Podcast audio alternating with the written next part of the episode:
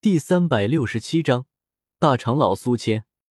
七天后，迦南学院也迎来了一年一度的盛事——内院选拔赛。经过几天的部署，也终于是拉开了帷幕。今天一大早，平日里那些卧着的虎、藏着的龙也全都跑了出来，甚至外院的二十位长老、两百名导师、执法队统领、副院长，每年的这一天。也是内外院交流的大日子，学院也知道今天将会非常的热闹，也提前准备了学院最大一个广场作为这次的选拔赛战场。但是，只是过去一个时辰，能够容纳两千人的的广场，此刻早就人山人海。虎钳和吴天狼率领一众导师站在广场的边缘迎接，只见空中忽然传来一阵波动。在远方的天空传来十个黑影，片刻后，黑影逐渐变大，居然是十头狮鹫兽。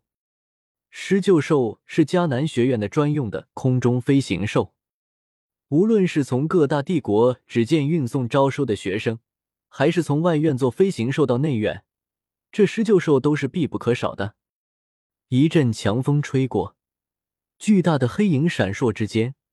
十头狮鹫兽纷纷降落在了广场边缘。哈哈哈，老朋友，你来了啊！虎钳看到从狮鹫兽上面走下来的一位老者，张开怀抱，笑着迎了上去。哈哈哈，这种日子我怎么能够不来呢？又是一年了啊！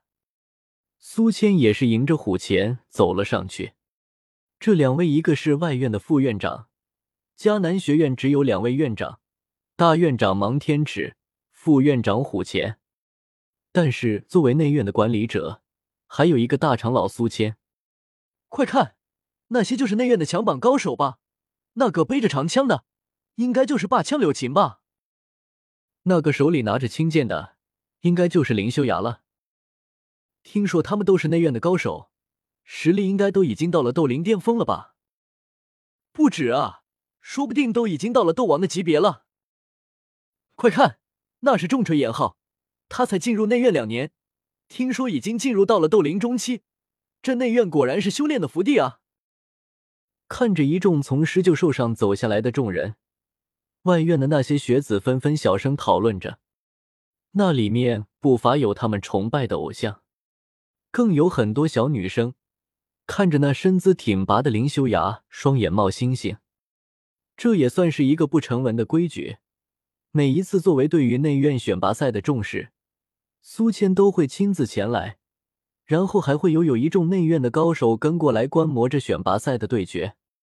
当然，明面上是观摩对决，实际上也有一分拉拢的心思。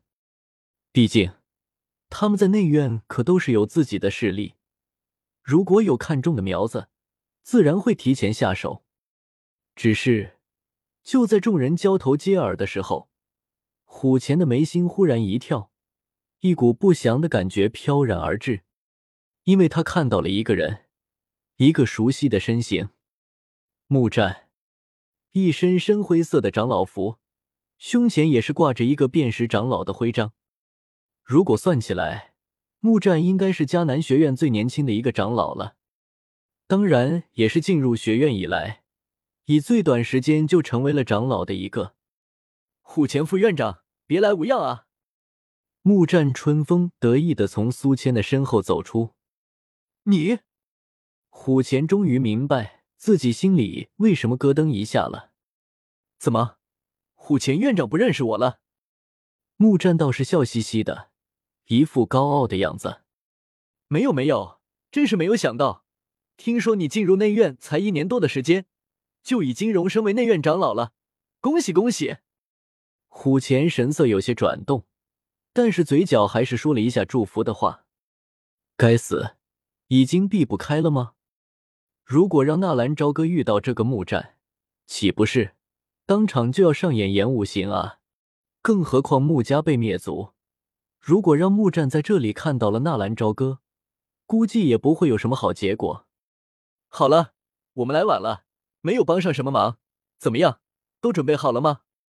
苏谦笑呵呵的说道：“你这个老家伙，哪年不都是这样？还在这里说这些风凉话。你要是真有心啊，那就明年早点来。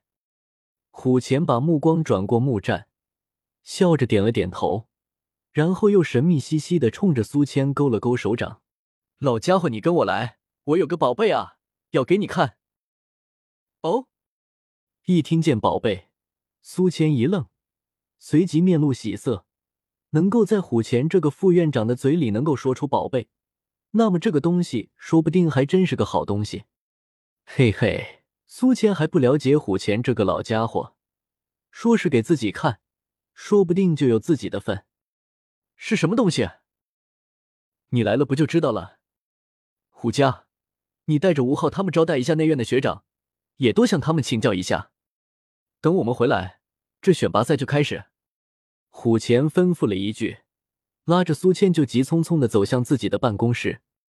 看着急匆匆离开的虎钳和苏谦，木战的眉头一皱。两个老不死的，难道他们有什么秘密，在故意避开自己？不过，这迦南学院早晚是我穆家的。不提广场上的人山人海，还有进展有序的那元选拔赛。虎钳拉着苏谦，急匆匆的走进办公室。然后小心的关上房门。老家伙，你今天怎么把那个木战带来了啊？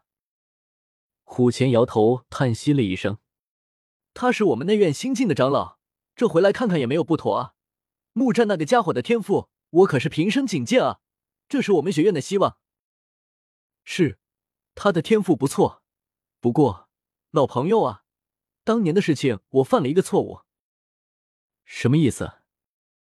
木战那个人心机颇深，买通了雇佣兵对纳兰朝歌动手，不过被纳兰朝歌躲过了，这才导致了纳兰朝歌对他进行报复。只是当时忽略了调查，只以现场的事实做了定夺。现在纳兰朝歌回来了，当下虎钳把在黑角域里发生的事情都说了一遍。纳兰朝歌是如何回来，如何拯救了他们外院，又是如何的大闹黑皇宗。最关键的是，纳兰朝歌的天赋绝对不比木战差。当然了，还有一件更恐怖的事情，纳兰朝歌正在到处想办法要把木战除掉。现在倒好，那个木战居然跑出来了。如果让纳兰朝歌看到木战，他们两个要是打起来，这可算得上是迦南学院的一件丑闻啊！还有这样的事情？苏谦啪的一下拍到桌子上。那个黑皇宗也太嚣张了，老朋友，你怎么不早说？事情已经解决了，更何况这笔账也只能暂时记下。我也正想着有时间和你商量一下，也要让我们迦南学院讨回一个公道。这不正赶上内院选拔吗？